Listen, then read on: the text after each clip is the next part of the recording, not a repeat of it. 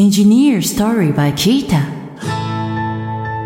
日本最大級のエンジニアコミュニティキータプロダクトマネージャーの清野俊文です。この番組では日本で活躍するエンジニアをゲストに迎え、キャリアやモチベーションの話を深掘りしながら、エンジニアの皆さんに役立つヒントを発信していきます。今回からのゲストはタイプスクリプト入門の著者でエンジニアのうひょさんです。よろしくお願いします。こんにちは、うひょです。よろしくお願いします。よろしくお願いします。軽く自己紹介もお願いしてもいいですか？はい、うひょと申します。2019年4月に LINE 株式会社という会社に新卒で入社しまして、そこでフロントエンドエンジニアとしてキャリアを始めました。その後、2022年のまあ中頃に転職しまして、今は株式会社バベルというところでプリンシパルエンジニアという肩書きでやっております。どうぞよろしくお願いします。よろしくお願いします。もう今日は本当にうひょさんとお話できるのとても楽しみにしてました。あ、こちらこそ光栄です。ありがとうございますありがとうご。ざいます。はい、それではですね、うひょさんとお送りする第1回目のテーマはですね、タイプスクリプトにのめり込んでいる理由になります。で、いろいろ、あの、お話最初に伺う前に、うひょさんが本当に、あの、もう僕もいつも記事とか、とても参考にさせていただいてるんですけど、こう学生時代とか仕事とか、こう具体的にどういうことやってるのかなっていうところ意外と知らないなと思ってるので、ちょっと最初にそういうところをいろいろお伺いできたらなと思ってます。はい、わかりました。はい。ということでですね、最初に、あの、ズバリ聞いていきたいなと思うんですけど、学生時代ってなんかどういう勉強してたというか、なんかどういう学生だったとかってありますか？まあ、高校まではいわゆる普通の進学校といいますか、はいはい。そういったところで勉強していたんですけれどうんも、うん。大学入るときに東京に出てきまして、はいはいはい。大学での、まあ、大学院まで、修士まで行ったんですけれども、うんうんうん。その時の専門が実はプログラミング言語理論でして、そうなんですね。はい、いわゆるコンピューターサイエンスのど真ん中といいますか、はいはい。そういったところの勉強をしておりました。今、あの、お話聞いて初めて知ったんですけど、うひょさん東京ご出身ではないんですね。はい、実は札幌出身なんです。そうなんですね。札幌なんですね。じゃあずっと高校までは札幌でずっと勉強してて、えっ、と、大学に進学するタイミングで東京に来たっていう感じそうです。へえ。なんか今、あの、プログラミング専攻してるってお話もあったと思うんですけど、プログラミング自体は大学入ってから勉強し始めたみたいな感じですか？いや、実はもうちょっと前からやってましてあ、そうなんですね。具体的に言うと、小学5年生の時小学5からですね。年生からやってたんですか？はい、そうなんです。小学5年生の時にそもそもパソコン触ってたってことですもんね。プログラミングやってたってことは。そうですね。初めて与えられた Windows 98のパソコンを触っておりました。ええなんか本当に家にあるパソコンで、こう、プログラミング勉強してたというか、やってたみたいな感じなんですか？そうです、そうです。いや、自分の書いたプログラムをフロッピーディスクに保存していたことが懐かしいですね。ええ すごい。あ、そうなんですね。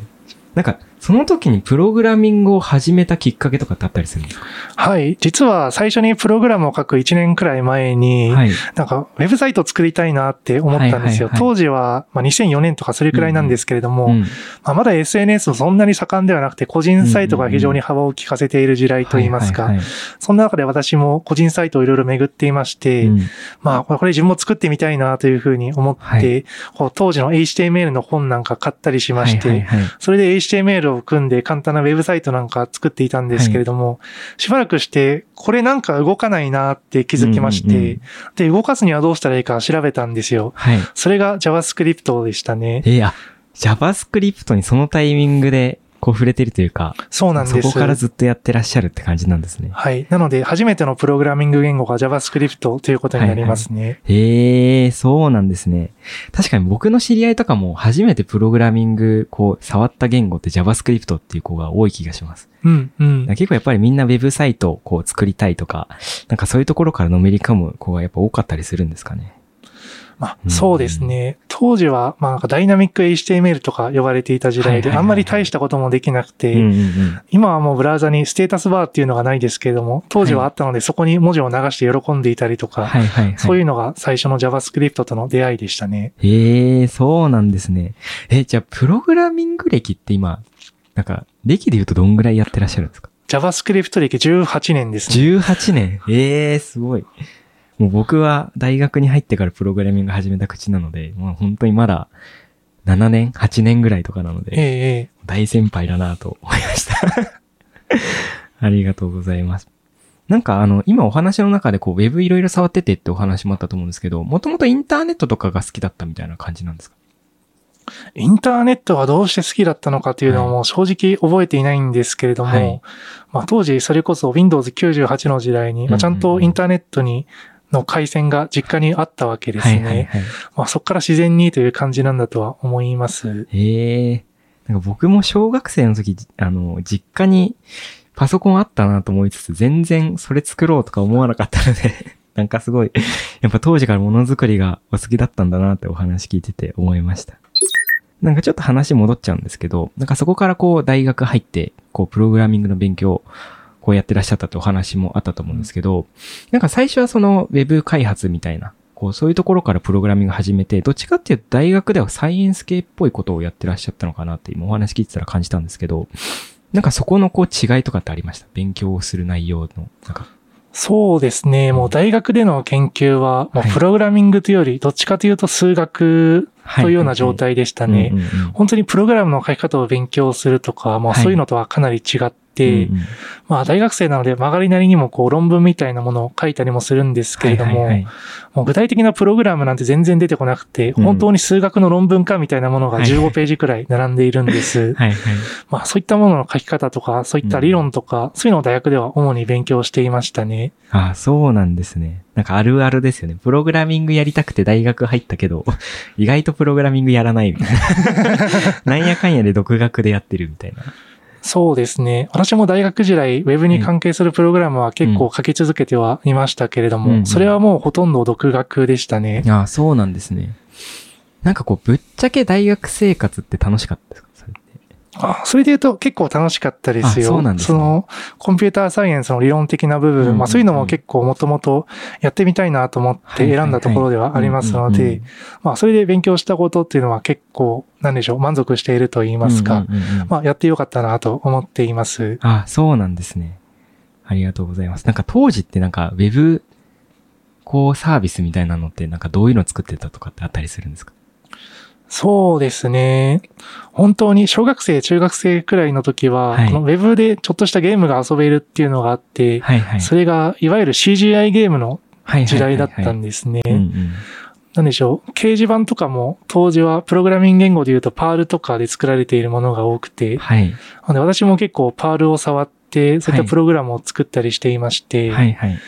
当時、箱庭諸島っていう CGI ゲームが実はあったんですよ。うんうん。なんかみんなでコマンドを実行して、はい。自分の島を作っていくっていうゲームなんですけれども、はいまあそのサーバーがパールで組まれていまして、はい。なので私はそれをダウン、そのソースコードをダウンロードしてきまして、うんうんうん自分でちょっと改造して、はい自分のサービスとして公開していた、ええそんなこともありましたあ、ね。そうなんですね。それやってたのって2000、2000年代とかそうですね、2000年代です。ええすごい。あ、あそうなんですね。そうなんです。その後2010年代になると、はいこう、Node.js と出会いまして、はい。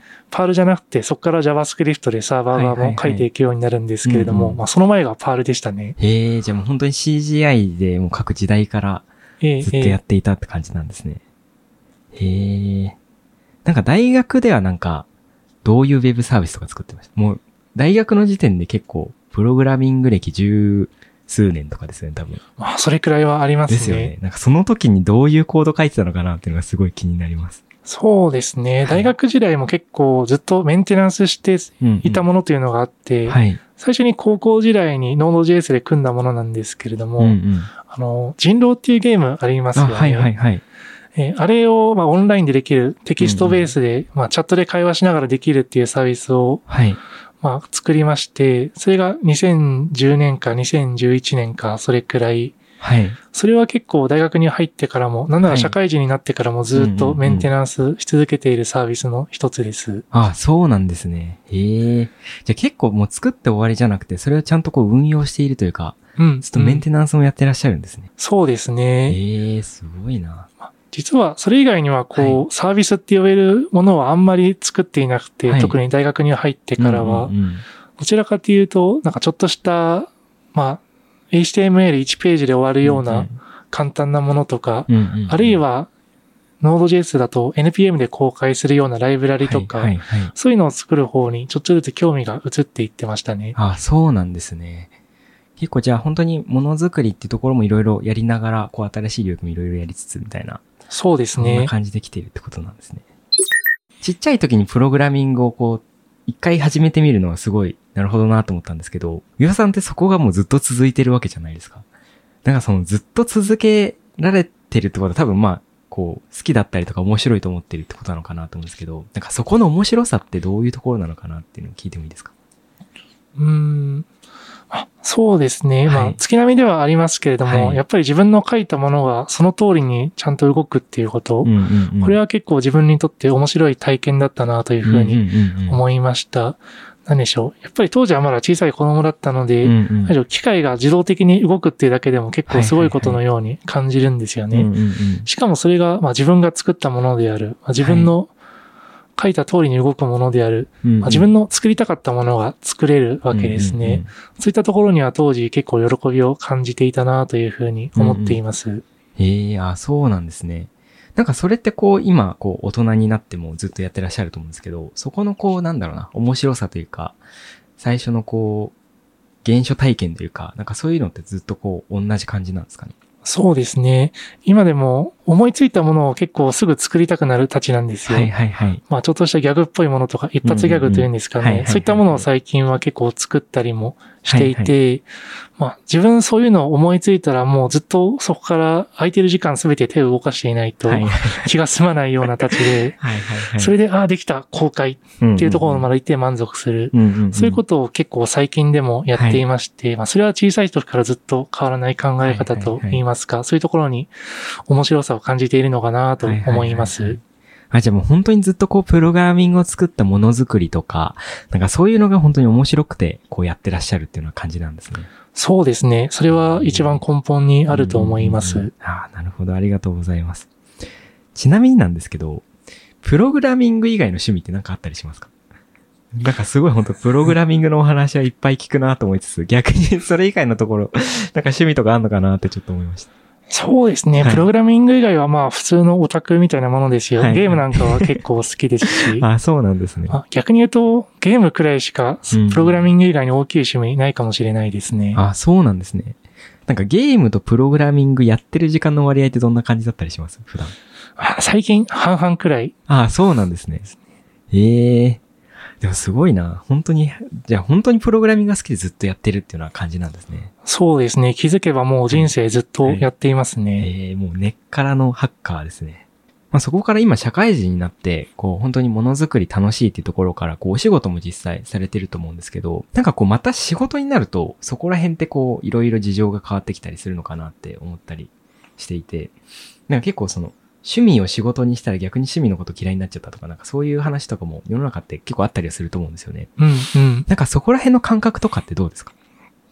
そうですね。うん仕事で書くプログラムと趣味で書くプログラムは、なんだかんだ言って結構違うものだなというふうには。思いますね。まあ、仕事だと、なんでしょう。やっぱり個人で書くものよりもさらに、いわゆるメンテナンス性っていうんですかね。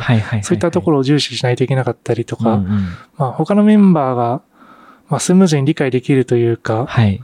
まあいわゆる読みやすい、メンテナンスしやすいコードですね、これも。まあそういったところに、まあ趣味で書くよりも比重が大きかったりとか、うんうんまあそういったところで結構違いは感じるところがありますね。うんうんうん。ありがとうございます。なんかそういうこうなんだろうな、仕事で書くとか、こう、仕事としてこういろいろコード書いて世の中にこうプロダクト出していくってなると、やっぱりそういう今お話しいただいたようなところとかを考えていかないといけないなと思うんですけど、なんかそこを考えていくのは、なんかこう、なんですかね、鬱陶しいなと思ってるのか、そこはそこで楽しんでるのかでいうとどういう感じですか？それは結構楽しんでいますあそうなんですね。ね。はい。そのメンテナンス性が高いコードみたいなことを考えたときに、うんうんうんじゃあそれって結局どういうコードなんだみたいなところで、それこそ技術の記事も書いたこともありますし、うんうんうん結構論理立てて考えられるところかなというふうには思っていまして、うんうんまあその論理立てで考えるっていうプロセスは結構私好きなので、うんうんうんまあその意味ではそういう仕事のために必要なことというのも楽しんでやっているかなと思います。あ、そうなんですね。なんかそのプログラミングっていうところと、またちょっと、なんだろうな。ちょっと文脈が違うというか、まあ違う考え方をするところも、そこはそこで楽しめてるってことなんですね。そうですねうんうんう。んそれも私にとってはまうんあプログラミングの楽しいところの一つといいますか、そういいうふうに思ってます。あそうなんですね。そこを含めて、こう、プログラミングみたいな、うん。そういう感じってことですね。ありがとうございます。なんか本当にいろいろウフ屋さんのお話今伺って、本当にこうなんだな、プログラミングとかものづくりがお好きな方なんだなって改めて感じました。ありがとうございます。あの、先ほどからずっと JavaScript の話とかいろいろ聞いてたと思うんですけど、やっぱり僕のウヒョさんのこうなんだろうな、印象ってやっぱタイプスクリプトの人みたいな印象がすごい僕の中であって、なんか本当にタイプスクリプトをすごいやってらっしゃるなって思うんですけど、なんかそのタイプスクリプトをこう好きになった理由というか、なんかいつぐらいからそもそもタイプスクリプト触ってんのかなみたいなところをお伺いしてもいいですか？はい。タイプスクリプトを最初に触ったのが、はい。2013年か2014年か、それくらいですね。タイプスクリプトが出たのって2011年とかでしたっけ ?11 確年ぐらいでかしたっけ？最初のパブリックバージョンが2012とかそれくらいだったような気がします。あ、でも本当に初期の頃からタイプスクリプト触ってるってことなんですね。そうですね。うんうん。当時はもう主に JavaScript で、まあ、サーバー側の Node.js のプログラムなんかも書いていた時ですので、うんうん。それで、まあどこから情報を仕入れたのかもう忘れちゃいましたけど、なんかはいタイプスクリプトっていうもんがあるらしいぞということを、はいはいはい。まあ聞きつけてですね、うんうん。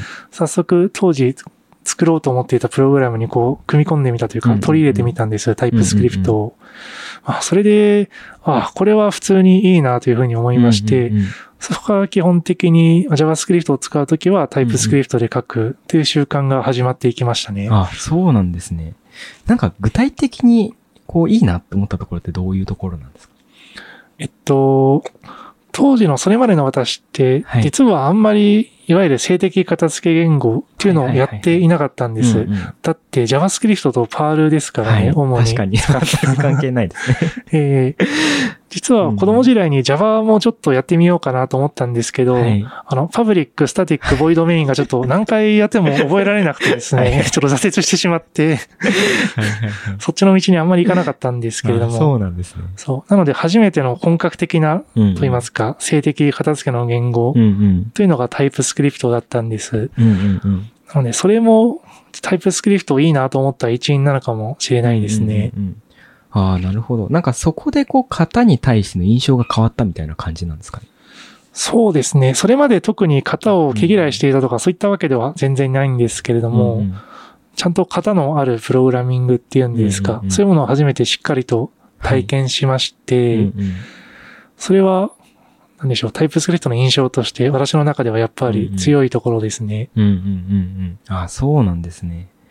なんかその、そこをきっかけにこう、型付け言、えっと、性的型付け言語っていうところをこう、触ってらっしゃるのかなと思うんですけど、なんか逆にタイプスクリプト以外の、こう、性的型付け言語、ちょっと興味があるとか実際触ってるみたいなのもあったりするんですか、今って？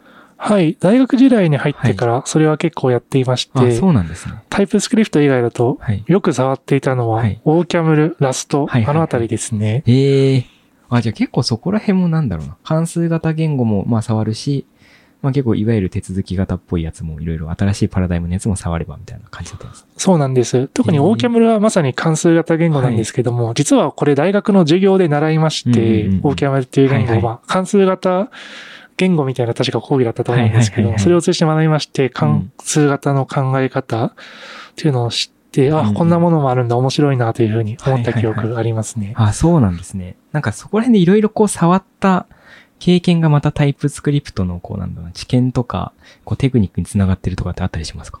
あそれは大いにあると思いまあす。そうなんですね。特に、やっぱり、オーキャムルから学んだ関数型的な考え方っていうんですか、うん。さらに論理的なところだと、いわゆるカリー・ハワード統計とか、あの辺もちょっと勉強はしたんですけれどうんうんも、そういった考え方っていうのは、そういう関数型言語だけではなくて、一般のプログラミング言語にも通ずるところがあると思ってまして、実際私のタイプスクリプトプログラミングにも結構その考え方っていうのは役に立っています。うんうんうん。あ、そうなんですね。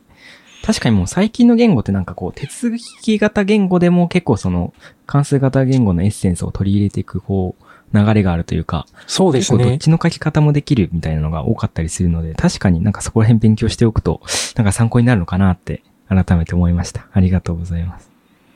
なんか、ちなみになんですけど、これちょっと、あの、トレンドっぽい話にもなるのかなと思うんですけど、まあ、タイプスクリプトっていう言語があって、まあ、JavaScript っていう言語もあるじゃないですか。なんかそこのこう、使い分けというか、なんかまあ、どこでもタイプスクリプトを使った方がいいのか、それとも、やっぱなんかこういう場面だったら JavaScript でもいいよねとか、なんかここは逆に JavaScript じゃなくてタイプスクリプトの方が良かったとか、なんかそういうのってあるのかなみたいなところをお伺いしてもいいですか？はい。はい。結構私は何でもタイプスクリプトにしちゃう方で、はい。逆に、あえてタイプスクリプトを使わなくて JavaScript でいいやって思うのは、それこそ1ファイルでちょっとシェルスクリプトの代わりに使うみたいな、それくらい。のことが多いかなと思います。ああ、そうなんですね。なんかその理由とかってあったりしますか？まあ、単純に、まあ、タイプスクリプトの提供する方。っていうのがあって損はないなというか、あって困ることが特にないんですよね。結構世の中だと、まあ、タイプスクリプトにしてしまうと、いわゆるトランスパイルが挟まるのがうんうんうん。面倒くさいみたいな、そういう考え方もあると思うんですけども、まあ、結構それこそ、デノーとか、うんうんうん。そういったツールがそのあたりの障壁っていうのも取っ払ってくれているかなと思いますので、本当にタイプスクリプトを使わない理由がないというのが、まあ、正直な感想ですね。うんうんうんうん。なるほど、ありがとうございます。なんか、そうですね。これも結構いろいろ論争を呼ぶかもしれないんですけど、なんかこう、タイプスクリプト型をこう書けるっていうメリットの一方、型を書かないといかない、いけないみたいな語られ方をする場面もあるかなと思ってて、なんかそこら辺ってなんかどう考えてたりしますその、ななんて言うんだろうな。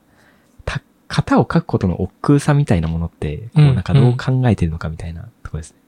そうですね。本当に小さいプログラムだったら、い。ちいち型書くの大変だな、みたいな気持ちもわからんでもないなとは思いますけども、うん。その一方、ある程度ちゃんとしたプログラムであれば、うんうん。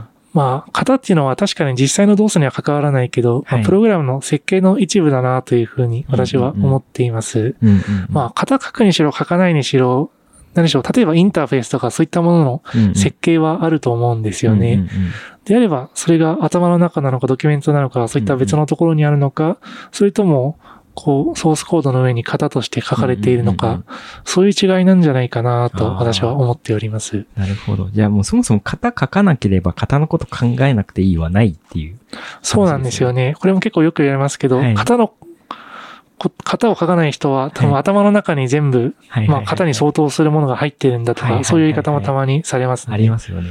なるほど。まあ確かに動的片付け言語でも最近こうアノテーションをちゃんとつけるというか、結局型は書いてないけど、こうドキュメントは書いてるみたいなのは多い気がするので、まあうん結局そういうことなのかなって僕も今お話聞いてて感じました。うひょさん、今日はありがとうございました。こちらこそありがとうございました。まだまだですね、お話しし足りないので、次回もうひょさんとお送りできればなと思います。はい、今回はですね、あの、うひょさんの、こう、今までのお話とタイプスクリプトについていろいろお話伺いました。だから本当に今までこう、なんですかね、うひょさんのことをここまでいろいろお伺いしたことなかったので、すごい、あの、いろいろ新鮮な気持ちでお伺いすることができたなと思ってます。はい。さて、この番組では感想や質問、リクエストなどお待ちしております。番組詳細欄にあるリンクよりお気軽にご投稿ください。X ではハッシュタグエンジニアストーリーをつけてポストしてください。そして Apple Podcast や Spotify の Podcast ではレビューもできますので、こちらにも感想を書いてもらえると嬉しいです。キータ株式会社はエンジニアを最高に幸せにするというミッションのもと、エンジニアに関する知識を記録、共有するためのサービス、キータ、社内向け情報共有サービス、キータチームを運営しています。ぜひ、カタカナでキータと検索してチェックしてみてください。お相手はキータプロダクトマネージャーの清野俊文でした。